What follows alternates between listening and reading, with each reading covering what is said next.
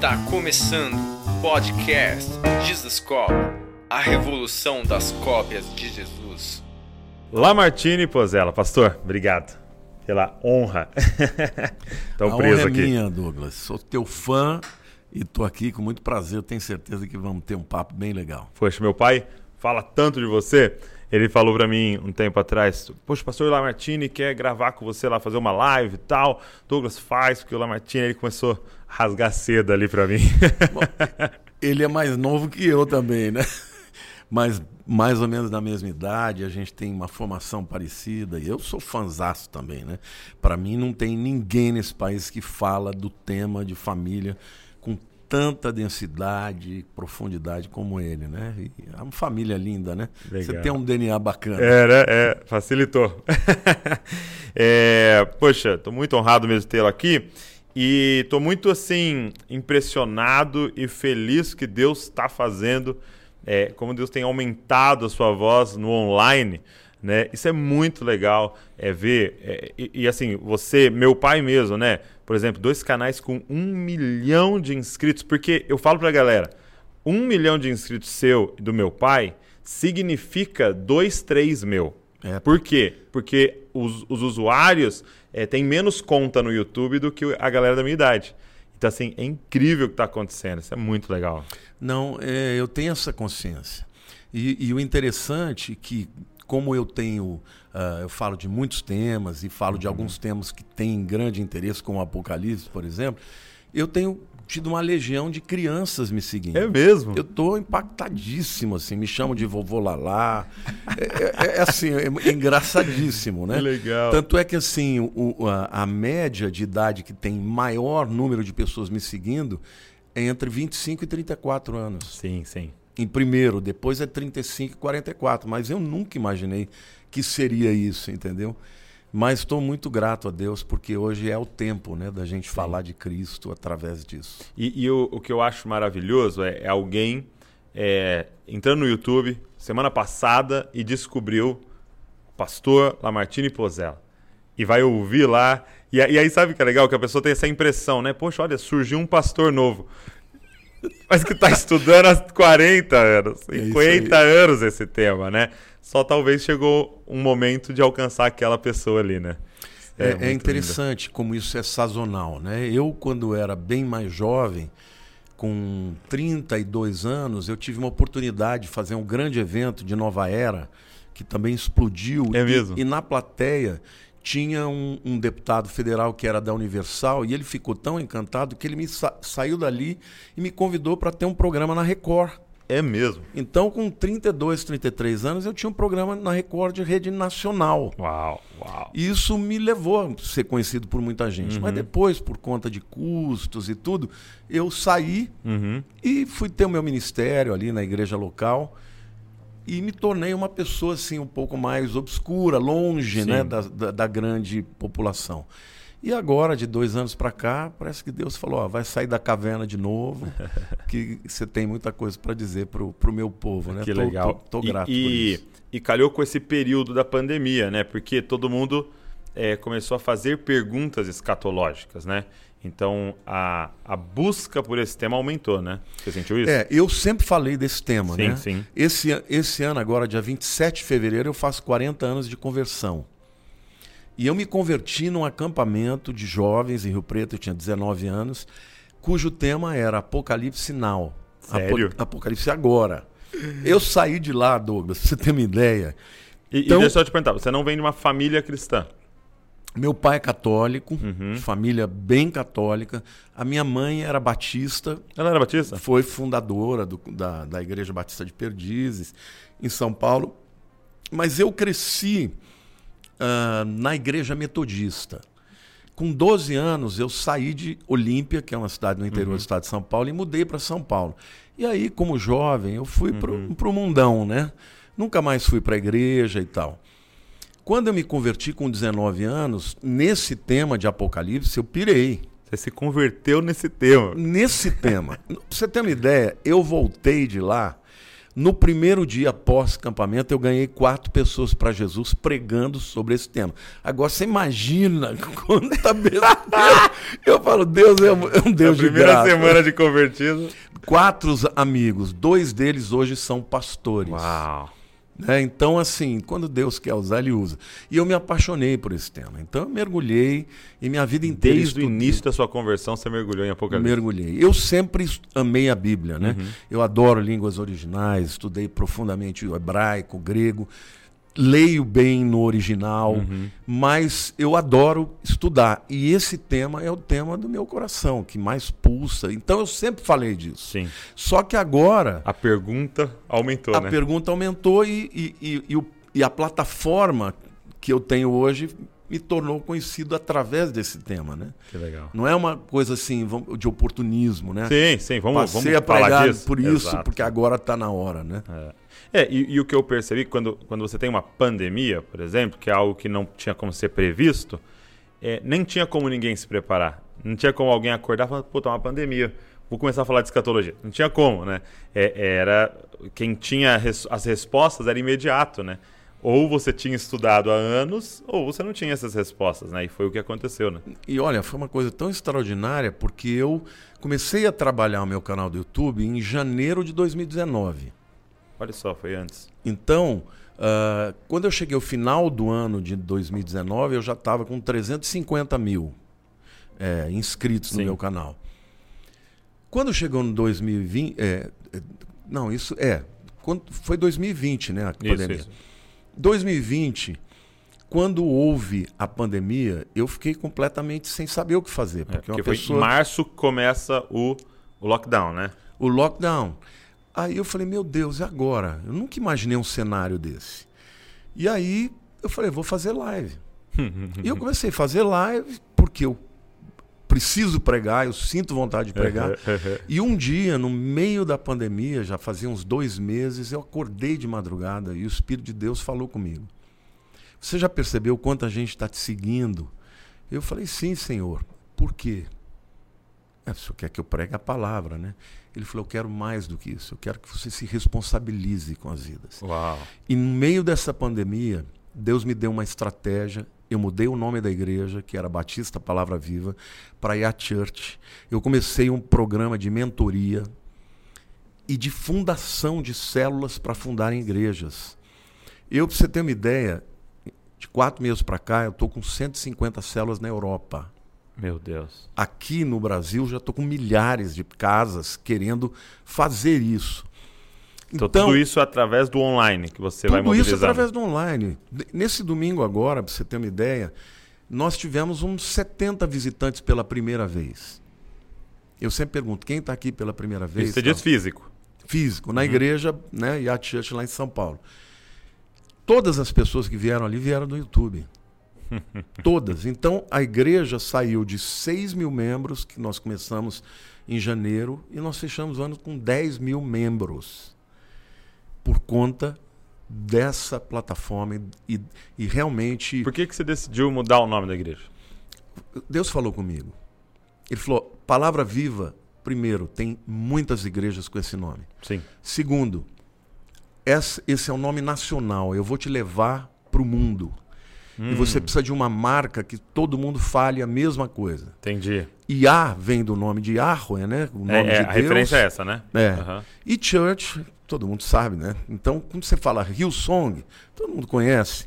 Então, Deus falou comigo assim: ah, na Itália vai ser Parola Viva, na França vai ser Parole Vive, na, na Inglaterra vai ser Living Word. Quer dizer, não, não vai haver uma identificação. E o interessante, Douglas, que a igreja passou 30 anos como Palavra Viva, ninguém conhecia o nome da igreja É mesmo. com quatro, cinco meses de at church, todo mundo já conhece. Então é impressionante como nós precisamos adequar a mensagem para que ela tenha um alcance maior. E eu, estudando história, eu descobri também que uma das razões por que Lutero conseguiu estabelecer a, a, a grande reforma, né, porque ele teve a ajuda de um grande pintor que começou a escrever os livros deles e estampar na capa uh, as suas artes. Então, além do livro dele ter uma mensagem poderosa, ele tinha, na época, uma capa, Uma capa espetacular colorida. que popularizou né, para o alemão a palavra dele. Né? Então, quer dizer, é muito importante você entender que nós temos que usar dos meios necessários para Você- poder tornar a mensagem mais palatável e mais atraente. E, e você fundou essa igreja? Você plantou Eu sou ela? fundador. Porque assim, é, você falando isso, assim, é, é, eu começo a identificar, porque você, como você disse, você tem é, é, ministérios meteóricos que a gente chama, né? Que dá aquela ascensão e some. Pessoas, acontece muito isso com pessoas, e, e eu sempre fico, como alguém que está no ministério, sempre olhando para pessoas que estão há muitos anos fazendo. Então, como o senhor, como meu pai, como é, um, um, é, gosto muito do, é, do Ademar de Campos, aí você olha pro, é, pro Carlito Paz, esses caras já estão já há muitos anos fazendo, aí você começa a observar e fala, por que é duradouro? E uma coisa que eu comecei a identificar é, é uma capacidade de abandonar e jogar fora algo quando percebe que não funciona mais. Não tem o apego, né? Não, claro. Quando Deus falou comigo, 30 anos com esse nome. Eu É. chamei meu genro, que está aqui, inclusive, minha filha, e eu compartilhei com aquela paixão. Falei, Deus falou para mim que a igreja agora vai para o mundo. Então, nós precisamos de um nome, mudar esse nome e tal. E eu comecei a pensar, mas eu não sei que nome e tal. Uhum. Nós tínhamos na igreja um ministério de jovens, em que inclusive o Ramon e a Érica eram líderes, que chamava IA. Hum, entendi. Aí, quando eu comecei a falar, a Érica falou, pai, mas nós já temos um nome. IA. Você pegou não? o nome do grupo de jovens. de jovens. Ela falou, por que não IA Church? Eu falei, fechou. Quando ela falou, mas para quando é isso? Eu falei, para agora. Ela falou, mas como assim? Eu falei, para agora. Aí eu orei a Deus, falei, Senhor, se isso vem de ti, porque Deus começou a me dar todo o embasamento, né? Ele falou, olha, quando eu quis mudar o patamar na vida de Abraão, eu mudei o nome dele para Abraão. Abrão é pai exaltado, e esse nome foi dado para uma adoração a um deus pagão. Só que Deus iria fazer dele pai de muitas nações, pai de muitos povos, que é o que significa o nome Abraão. Então, ao mudar o nome de, de, de Abraão, Deus, na verdade, estava dando o real propósito para o qual ele existia. Entendi. E aí foi que Deus falou comigo. Essa igreja nasceu, nasceu numa casa, na minha casa, numa célula pequenininha. Só que no começo era uma igreja de bairro, ela chamava Igreja Batista Palavra Viva. Depois nós mudamos de bairro, virou Igreja Batista. Não, primeiro era Igreja Batista Barra Funda. Depois mudamos do bairro, virou Igreja Batista Palavra Viva, há 30 anos. E agora Deus havia dito: eu vou mandar vocês para o mundo. E o que você falou é certo. Você tem que ter coragem de entender a mudança e, e se lançar. Eu falei, Senhor, se isso vem de ti, eu quero que a votação, porque nós somos uma igreja batista, Sim. seja com pelo menos 70%. Se for meio a meio, eu vou dizer que não. Eu Sim. preciso de um respaldo da igreja. Sabe quantas pessoas votaram contra? Quantas? Nenhuma. Você tá brincando. Foi unanimidade. Unânime? 30 anos. E olha que eu votei em três cultos diferentes, né? Porque Uhum. muita gente, eu fiz a mesma sessão administrativa em todos os cultos. Ninguém, o povo se apaixonou com a visão, com a ideia. E hoje, quando eu falo para você que nós estamos com 150 células reais, que já estão acontecendo de maneira híbrida, tanto presencialmente quanto pela internet. Hoje eu tenho toda quarta-feira, uma quarta-feira eu faço mentoria com o Brasil e com as Américas, América do Norte, e na outra semana, na quarta-feira, eu estou na Europa. E aí, os meus pastores, nós temos mais de 60 pastores, eles, na semana que não estou, eles dividem por regiões. No Brasil e na Europa, eu estou mandando um pastor, porque nós vamos fundar uma igreja física e a gente vai invadir. Sim. Nós vamos invadir, trazer de volta o avivamento que eles nos enviaram, mas que agora é um país pós-cristão, mas o avivamento vai chegar lá. Amém, amém. É porque o que eu, o que eu percebo é, eu estava comentando isso com a Ava hoje, por causa de uma conversa lá no Clubhouse, né, que os caras estavam tendo, sobre estruturas, sobre alcançar é, a cultura e tal. O que eu percebo é que o perigo do líder é se apaixonar pela estrutura, né? É, é começar a amar a estrutura e depois começar a trabalhar pela estrutura e não a estrutura trabalhar para a família e a missão, né? Então, é, eu, gosto do exemplo assim: imagina que é, eu tenho a minha família, eu quero proteger ela, então a gente compra uma casa. Só que chega uma hora que eu me apaixono tanto pela casa que eu ponho a minha família para trabalhar para a casa. Isso. E agora a gente está vivendo pela casa e agora o centro é a casa. E eu percebi muita igreja e denominações que acabaram fazendo isso. Todo mundo trabalha agora para manter a estrutura, sendo que a estrutura nasceu para servir a família. E eu lembrei do que eu ouvi um dia alguém dizendo assim: é, o desafio, o maior desafio de Noé não foi construir a arca. O maior desafio de Noé foi construir durante 100 anos a arca, usar 150 dias e jogar fora. Uau, nunca pensei nisso. Que Você imagina 150 dias e Deus falar assim: pronto, essa estrutura não serve mais, vamos para a próxima você não podia ter se apaixonado pela estrutura. Senão ele estava até hoje lá com a Noé Church lá, tentando forçar um negócio que não precisa mais. Isso é, super, é perfeita essa tua aplicação, porque, bom, nós nunca tivemos, eu nunca me preocupei em comprar um local. Ah, é? O nosso lugar, local, local lá é alugado. É alugado? Porque o que, que eu sempre criei? A igreja vai crescer, só que vai ficar pequeno e já está pequeno. Uhum. Eu aluguei aquele lugar, cabe ali 2.500 pessoas. Hoje eu estou indo para o quarto culto. Meu Deus. E temos o culto de sábado. Três de manhã no domingo, uma noite e o de sábado. Uhum.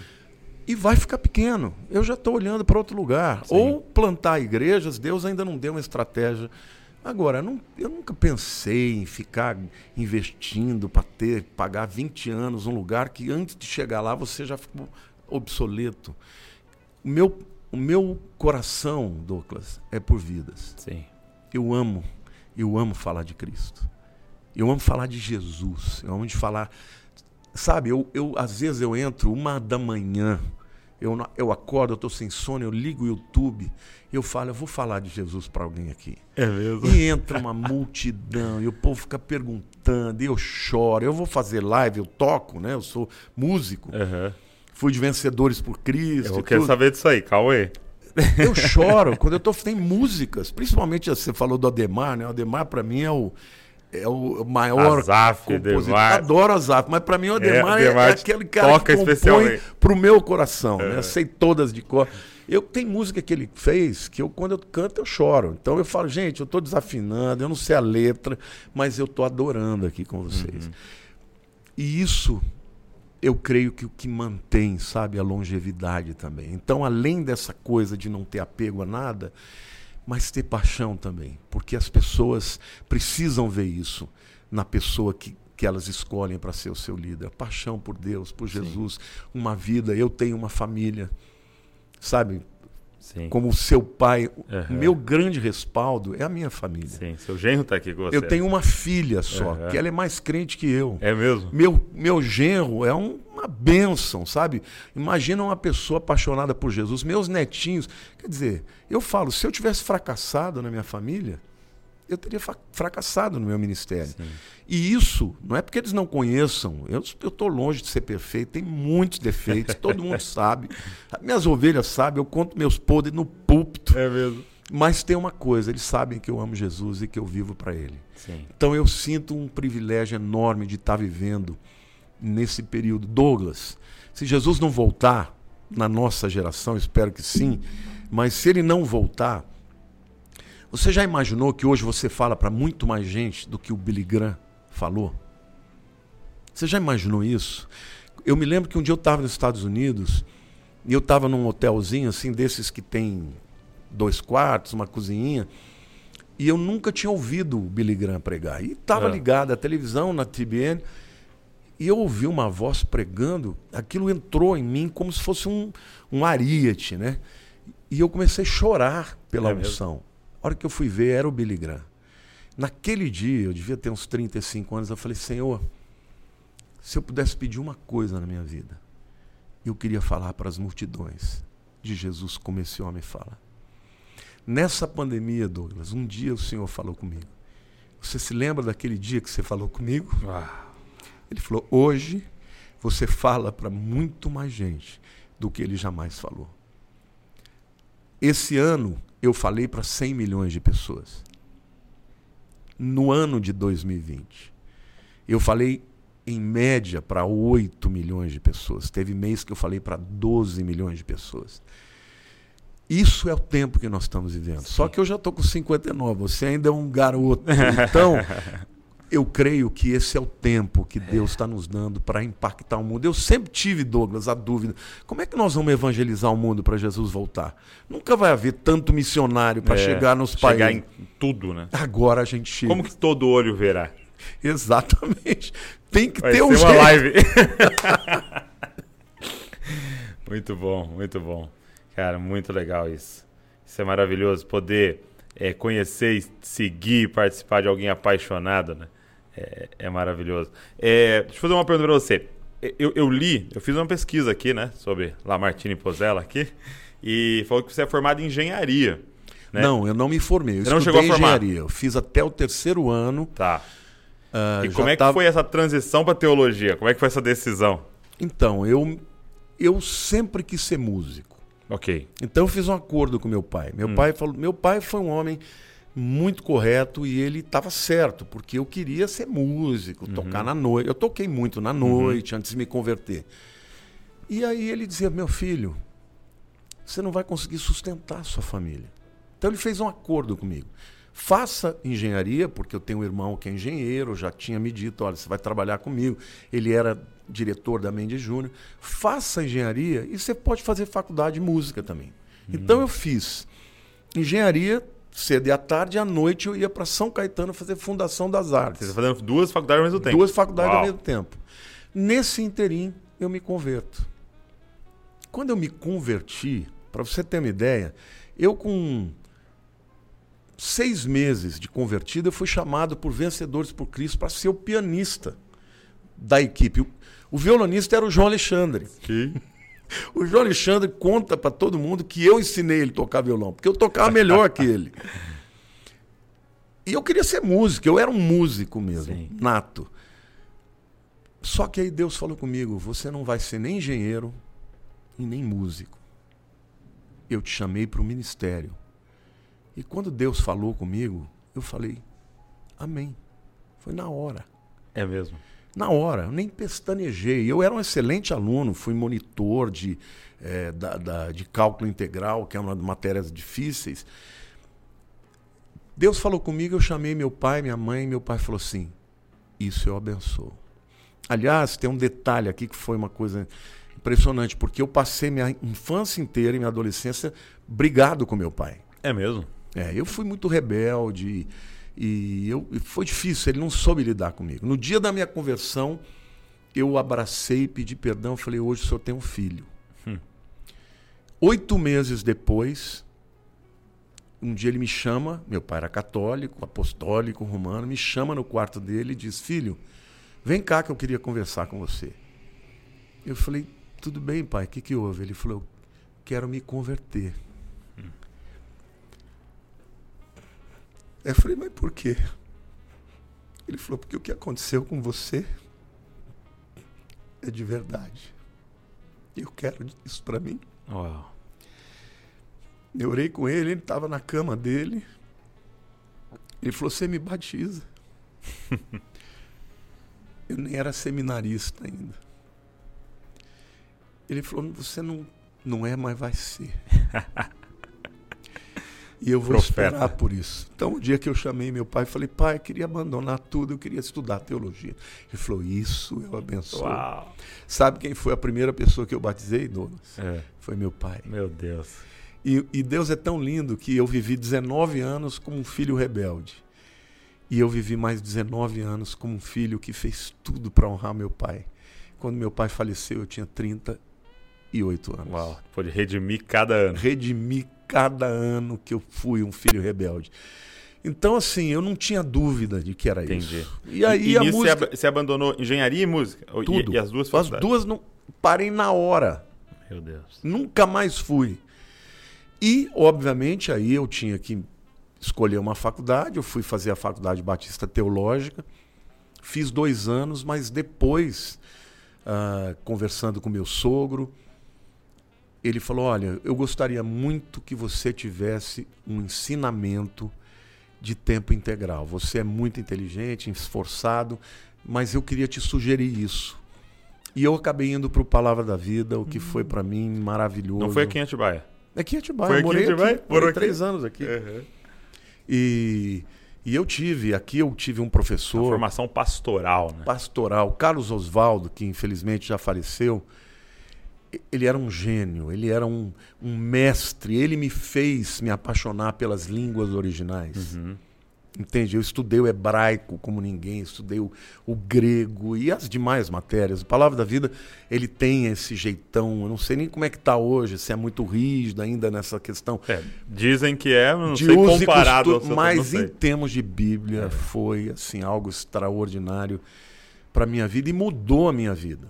Tanto é que hoje as pessoas me conhecem como alguém que é um expositor da palavra, que estuda a palavra. Foi ali que eu aprendi Entendi. tudo. Obviamente, depois disso eu continuei estudando, foi mas foi uma formação maravilhosa. É, eu, quero, eu quero saber um pouco sobre as línguas, mas antes de a gente entrar nas línguas, é, fechando esse, esse é, tempo seu de músico, é, eu li que sua mãe era pian- pianista. Concertista de piano. É mesmo? É. E, e como é que foi?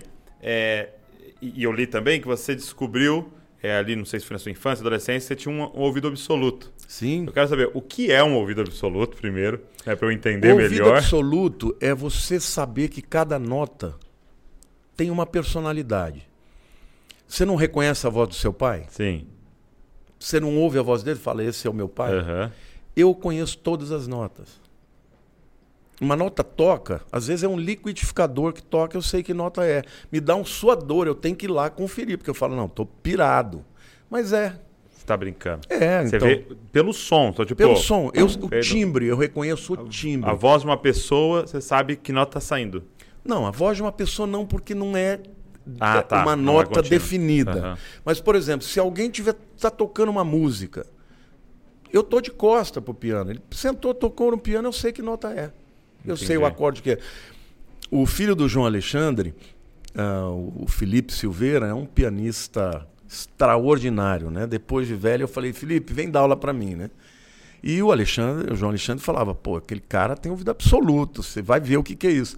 E ele chega, senta no meu piano, eu tô lá longe, ele fala, que acorde é esse? Aí eu conto, ele fala, desgramado. Por quê? Porque eu nasci. Isso, isso que eu ia te perguntar. É desenvolvido? Não, Ou é uma nasce? capacidade inata, mas você tem que desenvolver. Qual que é o inverso do ouvido absoluto? Que é o que eu tenho. assim. Eu- não, não. Você tem o ouvido relativo, que é, por exemplo, ah, o João Alexandre, por exemplo, ele tem o ouvido perfeito relativo. Se alguém tocar um dó É. e disser para ele que é um ré, Ele... ele acredita. Ah, A tá. partir daí, tudo que se tocar, ele vai usar referência de ré. Para mim não funciona assim. Entendi. Por exemplo, um dia um pianista estava tocando e ele tocou, não me lembro que música que era, ele tocou um- uma música numa determinada tonalidade que estava um tom acima. Uhum. Eu falei, não, você está tocando em sol, mas é Fá. Ele falou, não, estou tocando em Fá. Eu falei, não, você está tocando em sol, eu estou ouvindo sol. Aí ele, ele olhou para o teclado, o pitch, que é aquela coisa que empurra, tava, tinha um livro empurrando. Então estava Então, tocando no tom. pra- Entendi. Então é essa coisa. É, é uma capacidade que eu adquiri e minha mãe sempre deu aula de piano. Então eu ouvi desde dois anos. Dois Entendi. anos eu tirei parabéns a você. Desenvolvido. No mesmo tom, no mesmo tom. É, Aí acostumou. E aí, aí você teve esse período de quanto tempo com o Vencedores por Cristo?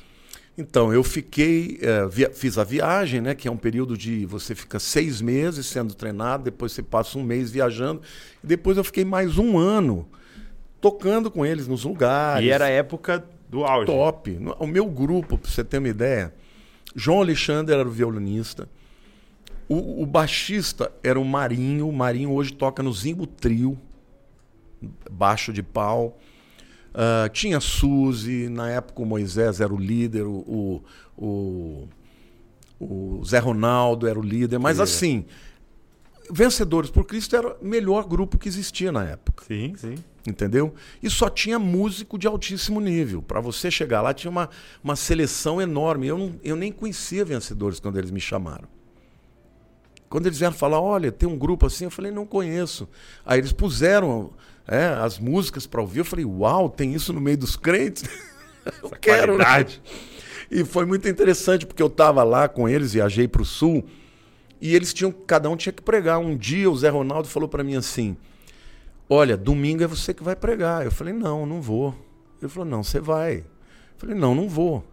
Ele falou: Se você não for, eu vou te pôr num ônibus amanhã, você vai embora. Eu falei: Cara, mas como é que eu vou pregar? Eu sou novo convertido, como é que eu vou? Ele falou assim: Eu vou te dar um papel com esboço, você vai falar. Eu peguei aquele papel numa igreja batista em Porto Alegre. Três minutos depois eu já estava pregando. Na hora que eu fiz a, o apelo, tinha umas dez pessoas lá. Você tá brincando? Aquele dia eu falei, eu sei. Foi esse dia Esse que dia você teve a convicção? foi eu te chamei pro ministério. certeza absoluta. A partir daí começou a, a crise, né? Mas como é que vai ser? O que, que meu pai vai falar? Será que eu vou poder sobreviver? Mas eu falei, não importa, é isso que eu quero. Uau. Mas foi ali, porque Foi sendo jogado numa fogueira. numa fogueira e já na primeira vez, porque eu estudei, fiz Sim, tudo sim. direitinho, só que comecei tremendo, né? Tudo formigando a mão, mas três minutos depois eu já estava falando do coração. Achou a vocação ali. né? Aí eu Porque falei, eu, eu tive a oportunidade de, de entrevistar aqui, por exemplo, Juninho Afran, da Sim. oficina G3, e ele falando disso, né? Quando eu ouvi, quando eu peguei a guitarra e bati aqui, eu falei, já era. Ele sabia, eu vou fazer isso o resto da minha vida. e é uma coisa engraçada, né? Eu, eu costumo dizer que se eu fosse um engenheiro, os meus prédios iam cair. Porque eu sinto que Deus me fez para isso. Exato. Então, eu faço com paixão até hoje. Até hoje eu agradeço todos os dias. Eu falo, Senhor, o maior privilégio que alguém pode ter é fazer o que ama e saber que aquilo que você ama é relevante, muda a vida das Sim. pessoas para sempre. né? Meu Deus. É lindo E, e isso. não existe segunda-feira, né? Não, Não existe dia ruim, não existe. não, eu digo que o meu dia mais feliz. feliz. é o domingo, Sim, sim. que eu vou estar lá entregando É. a palavra de Deus. né? Você, e, e você sai mais vivo, né? Você tem essa impressão, tipo, terminei uma live, uma coisa, você tá cansado, mas mais vivo, né?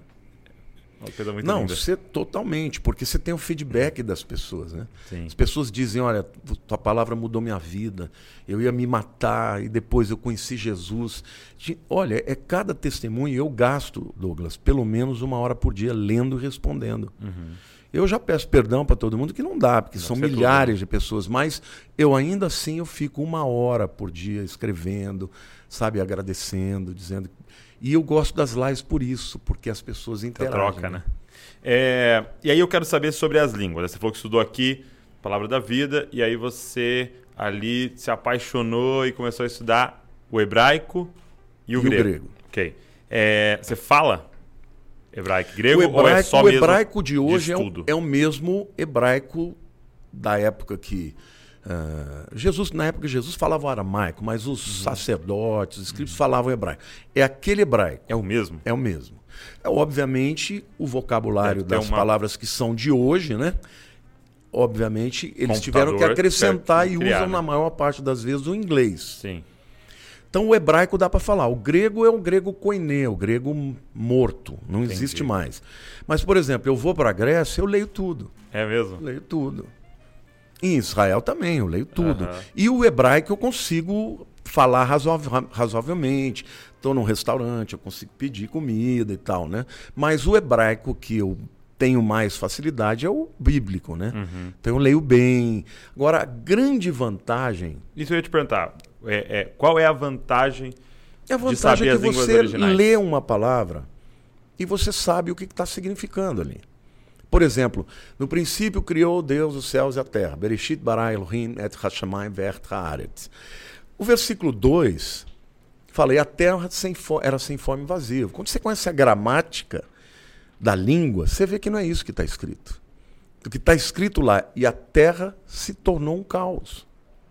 Muda completamente o sentido. Sim, se tornou um caos. Ou seja, a partir daí, você tem, por exemplo, a chamada teoria do gap. Isso, do hiato, né? O hiato entre o versículo 1 e o 2, que uhum. teria, teoricamente, sido a rebelião Queda. de Lúcifer. Mas quando você lê A Terra era sem fome e vazia, não faz sentido, porque quando Deus cria uma coisa, obviamente há ordem. Mas como Deus cria uma coisa que tem ordem, aí de repente a terra é sem forma e vazia. Ah, será que ele está falando, ele está explicando que antes de Deus criar, a terra era sem forma e vazia? Mas não faz sentido, porque o, o, o hebraico né, e a mentalidade do povo judeu ela é mais cartesiana. Entendeu? Então, é muito possível que realmente tenha acontecido um evento uhum. exterior que tenha provocado aquele cataclisma e aquele caos. Uhum. E a partir do versículo 3, já começa Deus a, a, refazer, e aí não usa mais a palavra bará, que é criar do, do nada, nada né? ex nihilo. Né? Já começa a usar assá, que é fazer. Então. Ele começa por ordem, né? Por ordem nas coisas e, e, e, os verbos de quando fazer é sempre fazer, não mais criar. E no grego tem, assim, dezenas de, eu nunca vou ler um texto antes de ler no original. Ah, é? É. E no Palavra da Vida a gente tinha aqueles cartões de decorar e, e, eles, eles colocavam assim as palavras que aconteciam até 500 vezes na Bíblia, depois as que aconteciam até 250. Todos os vocabulários, tanto do hebraico quanto do grego, até 30 vezes eu sabia de cor para baixo de 30 vezes eu tinha que procurar o dicionário. Uhum. Mas só aí dá uns 2 mil, 3 mil vo é, é, vocábulos em cada uma das línguas. Uhum. Por isso que até hoje, como eu leio todos os dias, para não perder, porque língua é assim, né? É, você faz ali seu devocional nos Meu originais? devocional eu leio sempre no, no, no, original. Lógico que eu me deparo com, com, com, textos que eu não consigo entender, porque você tem uma palavra ali que tem é duas vezes, duas ocorrências. Não consigo decorar Sim. isso. Tá? Mas aí eu vou lá no, no, dicionário, no Lexo, pego, mas eu consigo ler tudo, entender os textos, entender os tempos verbais, o que, que eles significam. Por exemplo, você pega no grego. Ah. Você tem, por exemplo, o presente do indicativo ativo. Ele é sempre linear. Ele sempre pode ser traduzido como se fosse um, ger um gerúndio. Então, então dá um exemplo aí numa frase. Uh, Pega, por favor, o meu, o meu iPad que eu vou ler direto no, no Opa, texto. vai lá. Onde que será que está o meu? Tá vendo aqui, ó? Hoen aparque, ho akekoemin, ho heurakamin toys of time remon. O etiasamet kai kaires remon, epsilafesan periton logon zoes. O que era, desde o princípio, o que uh, tocaram as nossas mãos, o que os nossos olhos viram. Isso aqui tudo tem tempos verbais, né? Uhum, uhum. Uh, o que apaparam as nossas mãos a respeito da palavra da vida. Uhum. Então, por exemplo, aqui, ó. Logo tes zoes. Isso aqui tem o vocábulo logos, que é palavra, mas você tem um uh, sufixo, que é u, que é uma declinação que muda completamente o sentido. Por exemplo, no grego, quando você pega a palavra logos, palavra, logo, da palavra, logo, para a palavra, logon, ó palavra.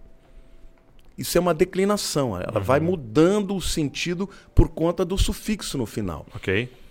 Aí eu vou te dar um, uma hora para você entender, já entrando na questão aqui da, da língua.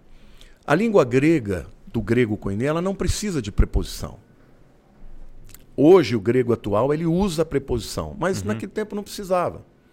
Quando alguém põe a preposição, é porque o foco é na preposição. Então, quando a palavra diz assim, eu te guardarei da hora da grande tribulação que há de vir sobre todo mundo, esse da hora, como eu te expliquei, não precisava usar uma preposição, mas ele usa uma preposição ex que significa de dentro para fora. Obrigado. Uhum. Isso significa que o autor, né, que foi no caso ali de João, quis dar uma ênfase na preposição que significa de dentro para fora. Uhum. Por exemplo, a palavra êxodo. Êxodo, rodós é caminho. Uhum. E ex para fora. Êxodo é saída. Quando ele usa essa preposição ex, em qualquer língua, é para fora. Ok. Exit. Vem tudo do grego aqui. Então, por que, que ele usou aquela preposição? Porque ele quer dar uma ênfase que ele não vai guardar na hora, mas ele vai guardar da hora. E daí vem a ideia do arrebatamento, que é arrancar o indivíduo do lugar onde ele está. Entendi. Eu vou dar um outro exemplo de uma coisa que eu descobri no meu seminário. Ah, Eu creio na eleição, creio em tudo isso, tá? Mas o texto de Efésios 2:8 diz assim: "Pela graça sois salvos mediante a fé, e isso não vem de vós, é dom de Deus, não de obra, para que ninguém glorie, se glorie." O que que é o isso? exatamente. Essa é a grande pergunta. Então, o meu grande professor, Carlos Oswaldo, a pessoa mais inteligente, mais brilhante que eu conheci, ele dizia que era fé. Aí eu, Então, a fé não vem de vocês, a fé é um vem de Deus. Aí eu falei, mas o senhor não ensinou a gente que os adjetivos, os pronomes, eles têm que concordar com o substantivo em gênero, número e grau? Gênero, masculino ou feminino ou neutro, número, plural ou singular, né? E grau, aquela, aquelas declinações que eu te falei. Claro. Eu falei, mas espera lá. Graça, caris, é feminino. Pela graça, caris, sois salvos por meio da fé. Fé é pistes, também é feminino. Agora, esse pronome aqui, isto, é neutro. Ele falou, opa. Foi desse jeito. Ele falou isso? Foi. Ele falou, não pode ser nem a fé e nem a graça. No texto é impossível. Aí eu perguntei, mas o que, que é então? Ele falou, a salvação. Porque os seus salvos estava no particípio neutro. Então aí você percebe que a teologia ela é ah, respaldada pela língua grega. Entendi. Porque é, é mais ou menos como você dizer assim: pela graça sois salvos por meio da fé, e este não vem de vós. Não pode tá, ser este se os dois ali são femininos. Aham. Entende? Então esse isto, e a língua grega ela tem uma particularidade que não importa onde o pronome está.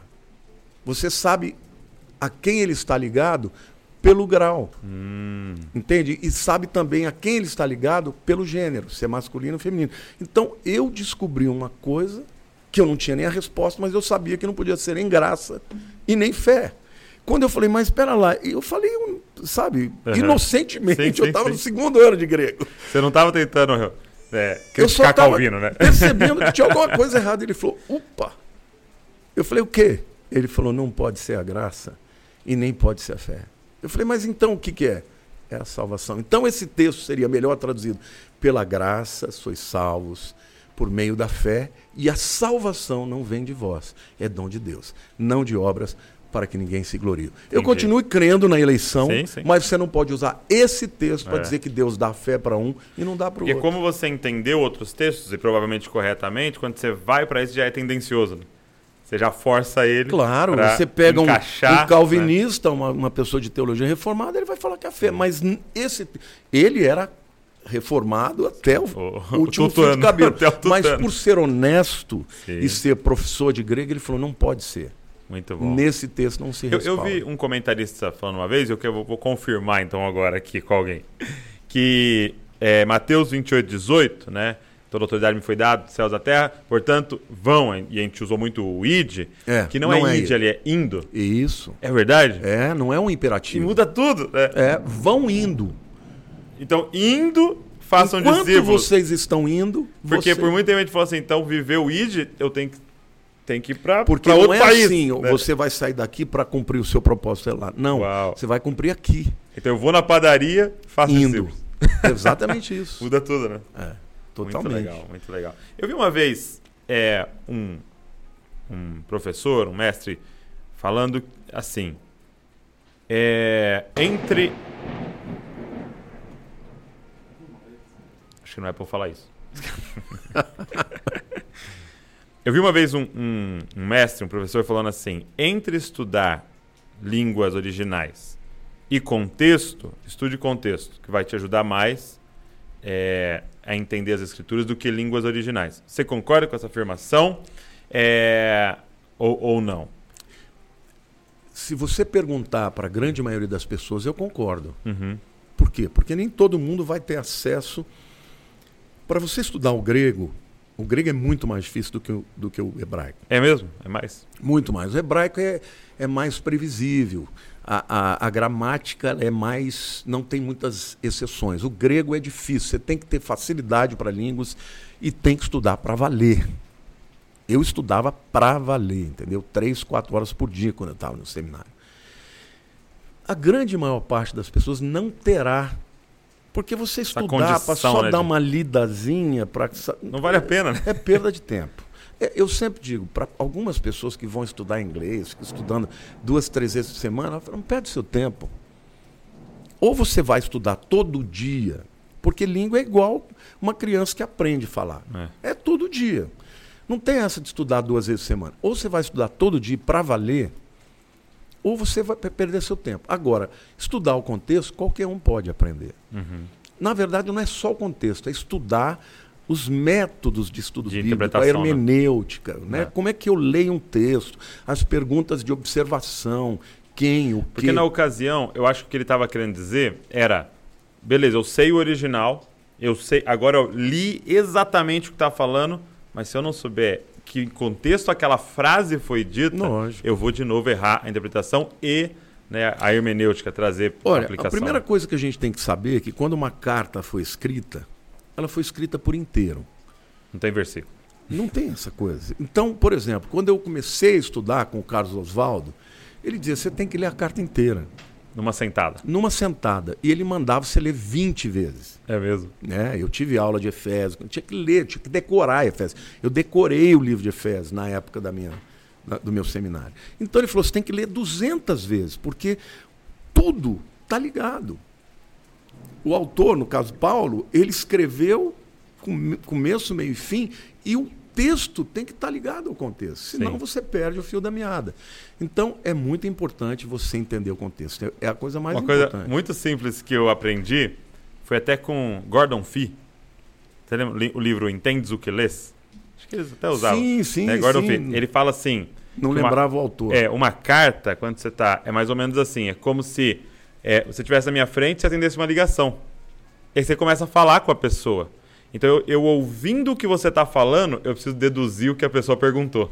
né? Exatamente. Então, porque a carta é sempre resolvendo um problema. Então, eu preciso ler a resolução do problema e falar qual era o problema. E aí eu vejo quais, quando que esses problemas aparecem hoje no nosso contexto. Então, vi as respostas de Deus Isso é uma das coisas mais importantes. Eu sempre digo que toda vez que você vai ler uma- um livro da Bíblia, uma carta, você tem que ter um, um comentário. Você Sim. tem que saber para quem ele foi escrito, por que É. ele escreveu aquela carta, né? qual é o tema central. E se respaldar naquilo que a igreja vem construindo há dois mil anos, né? A gente Exatamente. não precisa inventar a roda, né? A gente tem Exatamente. história da igreja. É, e para alguém que estuda línguas originais e estudou muito, qual é a versão que você mais gosta, a tradução que você mais gosta da Bíblia em português? Você acredita que não existe nenhuma que eu ache perfeita? É. Porque todo tradutor é um traidor, né? Ó, eu vou te dizer uma coisa. As traduções em português são muito melhores do que as em inglês. É mesmo. Putz.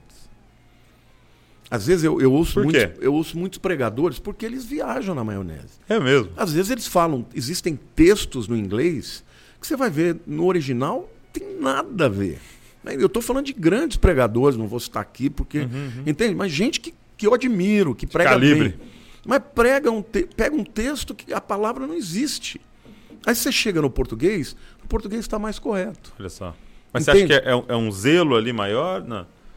Ou, ou o português é uma língua que exige eu acho, mais? eu acho que o fato, né, principalmente do Novo Testamento, ter sido em grego e o grego ele é mais próximo do latim do que das Hum. lí- línguas saxônicas, eu acho que o tradutor para o português Entendi. ele tem mais facilidade de se aproximar do, do texto, isso é um chute, Sim, tá? sim, sim. É uma, É uma análise. suposição. Do que, por exemplo, uma pessoa que fala uma língua completamente diferente, que não, embora o inglês também tenha raízes latinas, mas é muito menos do que do que o nosso português. Mas né? Vou forçar ainda a pergunta. Tá. Mas quando você não está lendo no, no original, qual que geralmente você usa? Olha, eu sei a- que todas vai ter suas falhas. Eu, uso- eu até hoje não acostumei ainda com, com essas versões é, Modernas, né? modernas, tá? Embora eu reconheça que é necessário. Essa, essa Eu tenho usado essa Bíblia Almeida corrigida, é, a, a Arc. essa aqui, ó. Bíblia Almeida revista e atualizada. A Ara, Ara. Com números strong. Ah, Você é o- maravilhosa. Ah, Meu Deus. maravilhoso. Que é do Olive Tree, né? Olive Então, Tree. Tanto que você abriu Esse é ela o no- nos originais, é no Olive Tree? Tudo Dá Olive pra você Tree. comprar o, a grego e hebraico. E eu tenho o grego e hebraico aqui. Legal. Porque ah, essa é uma ferramenta maravilhosa. Sim. Como eu te disse, eu leio bem, mas eu me esbarro. Aí você vai, clica eu na vou lá, palavra. clico e, e abro, vejo o que Strongs. o que está dizendo, né? É muito legal. Isso é muito bom. E é, eu li também na minha pesquisa que você é um leitor assíduo, né? Sim. Você ama ler, que ler é um prazer. E eu li que você lê dois a três livros por semana. É, ultimamente eu não estou conseguindo Por mais causa dessa por demanda. conta da demanda das lives. Mas você chegou a ler, assim, 150 livros no ano? Sim. Olha, eu vou te contar uma história que é um testemunho. Todos os livros, Olha aí, eu, Léo, pega esse aí. todos os livros que eu tenho aqui eu já li. Todos. Você tem o quê? No, no, Aqui eu tenho mais de dois mil livros No aqui, iBooks? no, meu, No- no, iPad. no iPad? No Kindle, né? No Kingdom. aham. Então, assim, Mais de 2 mil livros tem Dois aí, mil você já livros. leu todos. eu já li todos. Já li todos. E se você olhar aqui, você vai encontrar de tudo. Por exemplo, eu adoro filosofia, então já li tudo. Eu adoro ah, política, principalmente quando a gente fala de direita e esquerda. Né? É, você gosta de estudar? Essa questão da esquerda ou da, da guerra cultural, né? a escola de Frankfurt, todos aqueles leitores, Uhum. ah, todos aqueles escritores eu já li. Eu gosto de, de ler teologia, Sim. eu gosto de estudar principalmente ah, a história dos judeus. Eu, eu gosto demais da história de, de Israel, não só do ponto de vista bíblico, mas secular.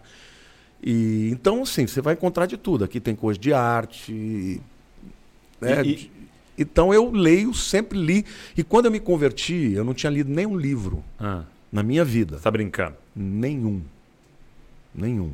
Eu ia para minhas provas de português e eu falava, o que, que a história está contando, né? Aqueles, aqueles livros clássicos que a gente tinha que ler. O que, que fala, né? Um dia eu tomei um zero e a professora virou para mim e falou assim, olha, você inventou uma história aí. É linda, mas... A história que você escreveu aí não tem absolutamente nada. Zero para você. E quando eu me converti, que Deus me chamou, Deus falou comigo. Hum. Porque eu me converti radicalmente. E Deus falou comigo: olha, você sempre levou de qualquer jeito a sua vida acadêmica. Você quer me servir? Você não vai fazer desse jeito. E Deus falou comigo: eu quero que você seja um leitor. E na época, eu coloquei como um voto que eu ia fazer para Deus ler no mínimo dois livros por dia. Então eu lia mesmo que eu não estava afim. Por dia não, né? Por... Não, desculpa, por semana. Por semana, Por aham. semana. Eu me tornei um apaixonado pela leitura. Aham. Eu viajo com a Lília de férias. É. ah, eu leio cinco livros assim, no mínimo, esses livrões que não dá É para você. Ela fala, mas você não quer descansar? Eu falei, não, estou descansando. descansando. Isso aqui é meu lazer. Entende? Então eu adoro ler, adoro ler. E você tem uma leitura rápida? Porque Eu leio rápido, lendo, mas eu não faço leitura dinâmica. não faz leitura não, dinâmica. Não, eu gosto de ler, de refletir e tal, mas eu leio rápido. E eu tenho uma coisa, Douglas, eu leio uma vez, eu gravo datas, eu gravo tudo. é mesmo. Se eu ouvir um documentário, a Lília fala assim, não, você tem memória fotográfica. E não é, é auditiva, né? Uhum. Eu tenho que ouvir.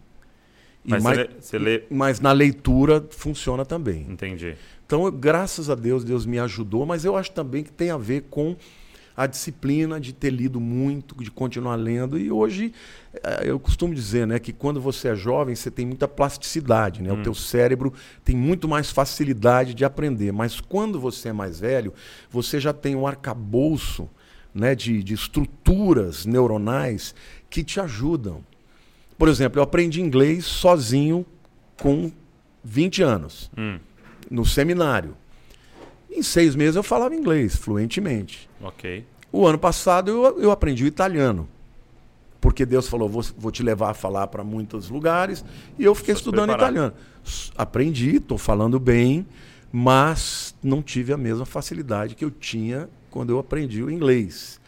Mas, de qualquer maneira, tem muitas palavras que do italiano é do francês, eu conheço francês também, é do inglês, então vai facilitando. O estudo, eu sempre costumo dizer, o estudo, quanto mais você estuda, mais fácil fica. Sim. É um músculo, né? É um músculo. O cérebro é um músculo. Então eu. E, e línguas. Então, tem uma paixão por é línguas, uma, É então, uma né? paixão que eu tenho. Muito Adoro bom. línguas. Que legal.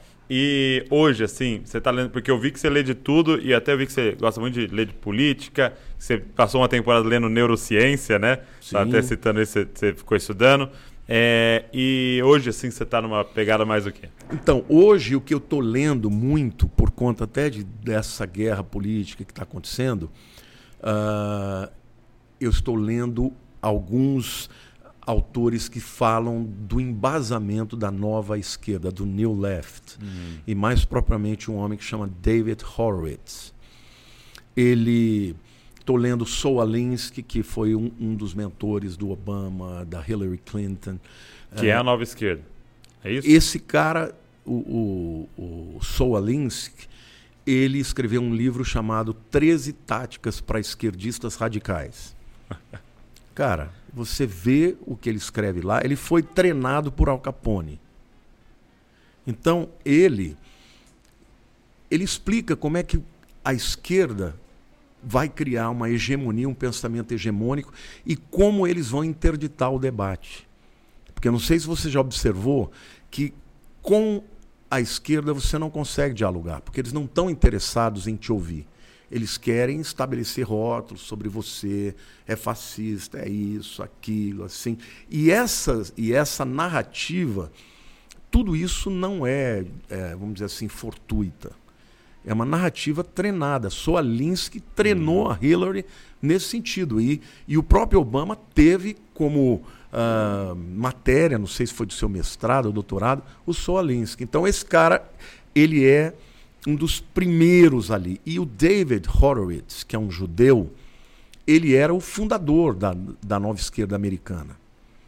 Só que esse cara, ele teve um, uma secretária, e na época dos movimentos dos Pantera Negras, lá nos Estados Unidos, eles estavam ajudando esses caras. E a secretária dele foi morta por esses caras. Uau. E ele entrou em crise. E aí ele foi para a Inglaterra, e na Inglaterra ele começou a ter uma outra visão de mundo, não só do ponto de vista sociológico, econômico e tal. Hoje ele é maior, a maior sumidade americana, já tem uns 80 e poucos anos, mas você que fala inglês, ouve esse cara na internet, tem muitos vídeos dele, e ele assim é um grande debatedor e ele explica tudo o que acontece. Entendi. Então, ele Então, influencia então, na verdade, ele é um grande crítico crítico de- hoje da Ah, tá, esquerda. entendi. Mas alguém que veio de dentro. que veio de dentro.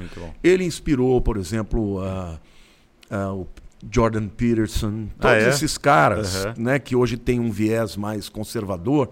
Ele, aquele outro judeu, como é que chama o é um rapazinho é, que fala rápido pra caramba. Como é que ele chama, meu Deus? Adoro ele. Ai, o Dennis Prager, não sei se você já ouviu falar. Não. Dennis Prager é um outro judeu também, conservador, é, judeu ortodoxo, mas é um cara que tem um podcast É fantástico. mesmo? Tem até, Pegar uma, todas tem referências. até aí, um, um podcast que chama Prager U. São vídeos de 5, 6 minutos sensacionais. Então eu estou lendo muito isso. Uhum. Por quê? Porque eu quero ter respaldo e conteúdo para poder falar aos jovens. É porque o, que eu- o, o problema tem sido esse, né? É, muitas vezes você pode até falar uma coisa que está correta, mas por você não, por você não ter respaldo, né?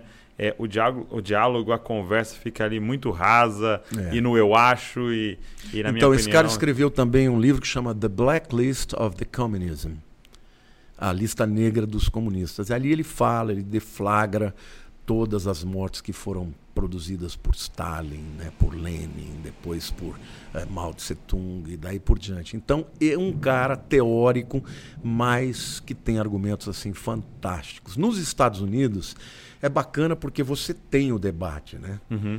Você tem o debate. E outro que foi que tenho lido bastante é o chamado de Nash de Souza, Já ouviu falar? Não. Ele é um indiano também, é um é um gênio, é um cara assim também que fala nas universidades para jovens. É cristão, mas o viés dele é um viés mesmo de acordar uh, os jovens das, das universidades americanas que estão todos né, com a cabeça feita e tal. Então eu tenho lido muito sobre isso, mas continuo lendo Bíblia, continuo lendo, sei, sei. lendo os livros cristãos e tal. Legal. É dentro do, desse universo é, da cristão, da teologia, quais foram as suas maiores referências assim? Você poderia citar, assim? No início, John Stott. John Stott é? Li tudo dele. C.S. Lewis, até hoje eu leio, já é li mesmo. muita coisa. Porque C.S. Lewis continua lançando livro, né? Continua lançando, eu tenho todos aqui, tá? Eu tenho tudo que tem dele, eu, eu, tenho aqui. Não consegui ler tudo, mas já li muita coisa. Uhum. Uh, mais para frente, eu, hoje, os, as minhas referências que eu gosto tanto de ouvir quanto ler tem um pastor americano chamado é, David Jeremiah. É um pastor batistão mesmo, daquele que prega aquele sermão que você senta e fala, uau. Uau, sabe? Uhum. Todo estruturado, estruturado dividido, uhum. maravilhoso. Gosto dele. O meu grande mentor nos últimos anos foi o outro indiano que é o como é que chama o acabou de falecer, meu Deus. O Ravi. O Ravi Zacharias, esse daí eu já ouvi tudo dele. Apologeta. Já li tudo. Mas o apologeta dele não é só um apologeta no seco, né? Uhum. Ele tem aquele jeito amoroso de ganhar todo mundo.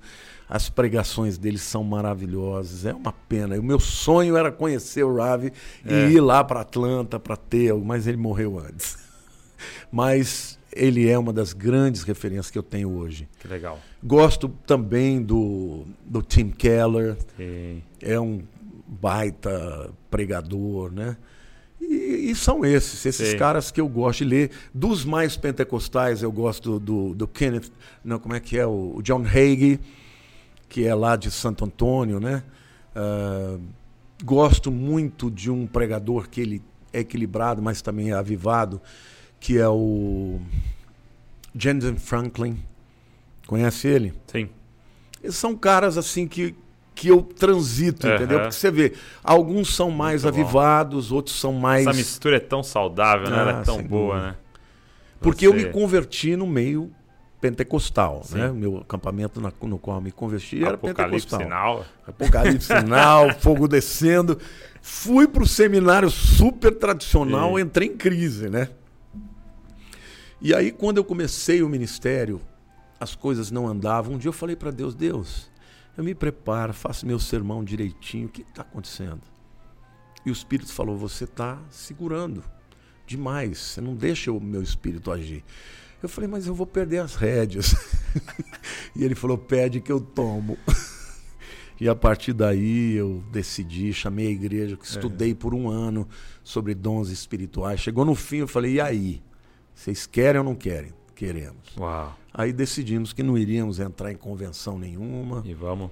E vamos eu, eu vi uma história, é, se não me engano, não sei se foi meu pai que contou, de um pastor que preparou o sermão, né, certinho, tal, expositivo, bonitinho e tal.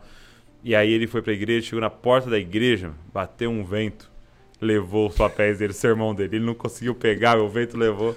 E aí ele entrou na igreja e falou: "E agora?" Aí no louvor ali, primeira música, segunda música, terceira música, ele, e agora? O que eu vou fazer e tal?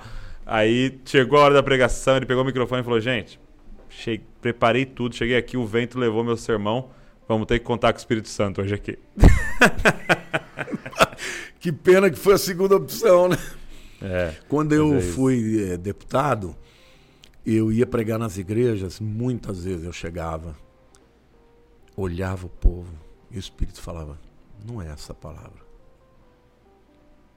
que eu levava pronto, sim, né? Sim. Tudo. Preparado, mas, né? Mas qual é a palavra, Senhor? Abre a Bíblia. Aí eu começava a procurar. Aí chegava um texto e fala, é esse. Aí eu pregava. Óbvio que quando você estuda muito, você já tem, né? A maior é. parte do contexto, você lê um texto, você já sabe, não vai uhum. pregar besteira. Mas é tão gostoso quando você entrega a palavra que é. aí vem o testemunho e diz: Nossa, era para hoje. Deus falou comigo agora. hoje nessa palavra. Eu tá... Então é assim, eu creio que Jesus disse, né? Errais porque não conheceis as Escrituras e nem o poder de Deus. Nem o poder. Não é uma escolha entre uma coisa e outra. Uhum. Tem que ser as duas, né? E, e, e, é legal porque todos esses livros, você citou dois mil livros aí dentro que você leu, estão todos aí à disposição, todo esse conteúdo está à disposição do Espírito Santo, né? De ele poder falar, não é essa palavra, é essa, mas ele vai usar algo em você ali, algo que você viu, algo que você leu, algo que você estudou, né? Então não, é, é isso, é deixar esse arsenal disponível. Isso que você está falando é sensacional. Porque tem muita gente que pensa que o conhecimento inibe o Espírito Santo. Mas o conhecimento é o conhecimento da verdade. Sim. O que realmente aconteceu. Qual é a cultura? Agora eu estou ensinando, né? No livro de Gênesis, fazendo lives, eu, uhum. a novela passa lá e eu conto o que aconteceu no capítulo, uhum. mas aí eu vou ensinar o que realmente Exato. aconteceu. Se você não tem o conhecimento histórico, arqueológico, fica vazio. Sim, sim. Agora, na hora de aplicar, você, de aplicar, você precisa do Espírito Santo. Senão sim. fica muito hermético, fica árido, né? Agora, quando você fala, mas isso aqui, olha como Deus faz na sua vida. E olha, Douglas, eu vou te falar. Eu ainda me apaixono por aquilo que Deus faz. Domingo eu preguei uma mensagem em cima de, do chamado de Abraão, de, de Gênesis 12, 1 a 3 eu fiz como de costume, né? Mergulhei palavra por palavra, porque por ali, ali naquele momento ali, por exemplo, é, fala que Deus é, falou a Abraão em Gênesis 12, 1, né? Mas eu vou pesquisar, vou fazer meu, meu, meu tarefa de casa, né? Você descobre lá em Atos capítulo 7, quando Estevão está contando a história, que Deus apareceu para ele. O Senhor, e lá Estevão usa um termo, o Senhor da Glória. Uhum. Este título, Senhor da Glória, só foi usado uma outra vez na Bíblia, que é no Salmo 29, que é um salmo do milênio, quando fala do Senhor reinando. E quem que vai reinar? Jesus. Então eu disse, ali em Abraão, capítulo em Gênesis 12, 1, Deus não falou com Abraão, Deus apareceu para Abraão. Ali temos uma teofania, Sim. ou mais além, cristofania. E você vai perceber que várias vezes Jesus apareceu para Abraão. E aí eu disse, ele não fez isso com Abel, ele não fez isso com Noé, mas ele fez isso com Abraão. E, e, na história de Abraão, todos os encontros que Abraão tem com Deus é o próprio Senhor Jesus, né? Quando ele está lá sentado a meio-dia na sua tenda, que chegam três homens, Sim, um deles recebe adoração, é Jesus. Os outros anjos vão lá para Sodoma para avisar que vai acabar com tudo. Mas ali é o Senhor falando: olha, o ano que vem você vai ter um filho. Uau. Então, assim, é, é maravilhoso quando você faz esse trabalho de buscar e aí então você tem todo esse respaldo que você falou para o Espírito Santo falar com as pessoas. Então, a Bíblia é um livro vivo. Ela não pode ser desprezado. Você não pode ler a Bíblia e falar, já sei. Uhum, uhum. Porque ela tem muito mais para ensinar. Isso que eu estou te falando, eu aprendi nessa semana. Uau. Eu não sabia disso. Então, eu fui fazer minha lição de casa Sim. e fui estudar. Peguei aquele, aquele, aquele, aquele aqueles vers três versículos e fui ler. Até que achei um comentarista dizendo: Sim. olha, esse texto aqui, o rei da o, o, Deus da glória, só aparece uma vez. Aí eu fui nos meus livros para ver o que, que é isso. Aí lá, esse salmo aqui é um salmo que é fala sério? do governo de Cristo no milênio. É assim, Incrível. cara. Isso me apaixona e, e o resultado é maravilhoso. E, e, eu acho que a gente tem que ter essa responsabilidade. E eu queria fazer uma, uma última pergunta. É, você citou as lives que você está fazendo agora, né? Tal. E aí a pergunta é a seguinte: Pastor Lamartine, crente pode ver novela? Eu acho que o crente ele tem que ter liberdade para tudo. Sim, sim. Agora é óbvio que ele tem que ter o discernimento, discernimento. para ver o que, que ele vai ver. Como é que está sendo essa experiência de é, é, falar, usar essa, a novela que a Record está fazendo de Gênesis?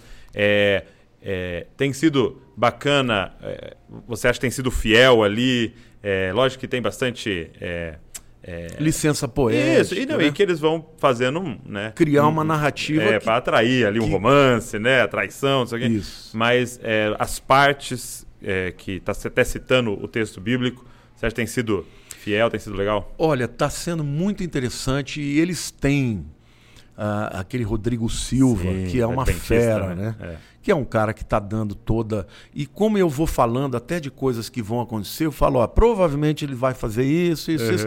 Eu vou dar um exemplo, né? É. Ah, algumas pessoas escrevem para mim, mas pastor, agora tem essa sacerdotisa que vai, que está cantando o terá.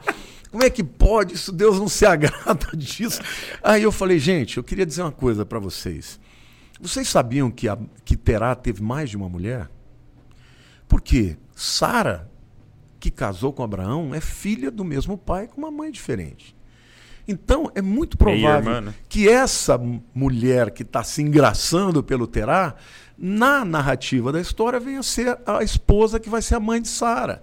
Então a novela ela tem que Aham. criar esses Não, Dá uma esses- explicação,zinha ali só esses o- elementos, porque Aham. da onde veio essa mulher, É. entende? Então eu falo, ó, fique tranquilo, eh, não perca a sua fé. a novela, obviamente, É. tem coisas que ela inventa. Quando fizeram, por exemplo, a questão da Torre de Babel, ah, muita gente me perguntou, porque lá Nimrod, que é um, é um personagem bíblico, se casa ou tem uma relação com a sua mãe Semíramis. Sim. E aí muita gente me pergunta, escuta, mas isso é bíblico? Da onde Eu ele tirou isso? eu digo, olha, Semíramis não é conhecida assim na Bíblia, mas é conhecida como Rainha dos Céus. Está no livro de Jeremias. Agora, onde eles viveram, que é a Mesopotâmia, é o lugar no mundo onde tem maior vastidão de documentação, de tablets, de artefatos arqueológicos, que dá para você saber como esse povo vivia. E na história a gente sabe que Semíramis, de fato, casou com, com Nimrod. Aham. E que ele, depois que morre, ela mente dizendo que engravidou dele em espírito e tiveram um filho chamado Tamuz. Isso. E esses dois se tornaram os pais da falsa religião que permeia toda a terra. E fui contando Aham, que, que no Egito virou Isis e Osíris, que na Grécia virou Afrodite e Eros, que na- em Roma virou eh, Cupido e Vênus, e que foi por conta desse culto da mãe com o menino no colo que Constantino trouxe para dentro da religião cristã Maria tendo primazia sobre Jesus. E que o Natal, no dia 25 de dezembro, não é o nascimento de Jesus, mas é de Tamuz. Aí a o povo fica, uau! Eu falei, tá vendo? A novela não inventou os nomes, ela Aham, aham. usou de ah, elementos históricos. Outras literaturas para completar e aí o o povo período. fica muito feliz, né? Que Porque legal. a gente vai dando essa, essa direção aí. Muito bom. Pastor, obrigado. Obrigado não só por estar aqui, mas obrigado pelo seu serviço ao corpo de Cristo. Amém. Obrigado por a sua disposição. O senhor não precisaria estar fazendo duas lives por dia e gravando, mas é, é nítido o amor que você tem por Jesus e pela noiva. E obrigado pelo seu serviço. Deus te abençoe muito. Obrigado, eu, Douglas, estar aqui com você.